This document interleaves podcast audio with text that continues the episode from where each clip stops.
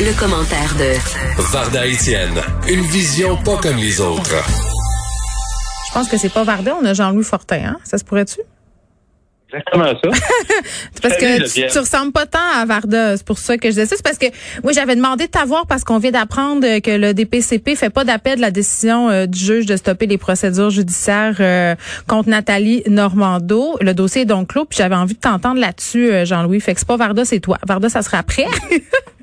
Effectivement, elle parlera sûrement pas du même sujet que moi. Non, mais non. Effectivement, pour, pour Nathalie Normando, aujourd'hui, c'est la vraie libération des procédures. Parce que euh, comme, comme, euh, comme, tu le dis, le, le, DPCP aurait toujours pu contester la décision du juge Perrault le mois dernier. Puis je te rappelle, en fait, à Nathalie Normando, qui était accusée de corruption, essentiellement, on la soupçonnait d'avoir euh, octroyé euh, des subventions pour que des entreprises donc puissent obtenir des contrats, sachant que ces entreprises-là, dont la firme Roche, donnaient au Parti libéral et elle-même aussi, elle, elle, aurait reçu des cadeaux là, dans, sa, dans, ses tâches de ministre de la part de, de ces firmes-là. Mm. Euh, et mais elle, elle n'a jamais été blanchie sur le fond. C'est-à-dire que le juge, le mois dernier, ce qu'il avait dit, c'est les délais judiciaires sont déraisonnables.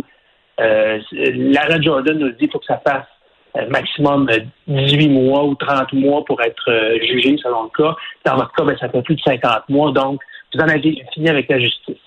Le DPCP, donc, annonce aujourd'hui, on ne s'opposera pas à cette décision-là. Donc, comme on ne peut pas accuser quelqu'un deux fois du même crime allégué, mm. Nathalie Normando, on a vraiment là, fini avec la justice une fois pour toutes.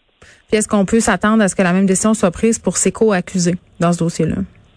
Ah ben oui, oui c'est, euh, tu peux déjà euh, tu peux déjà prendre pour acquis que le DPCP ne s'opposera pas à euh, dans le cas de par, par exemple Marc Yvan Côté, ancien ministre, Mm. Bruno Lortie, chef de cabinet, euh, suite. Là, je pense que c'est un dossier euh, commun pour, pour, tout le monde. Là, la grande question maintenant, c'est est-ce que Nathalie Normando pourrait elle-même se virer de bord et poursuivre le gouvernement? Ben oui.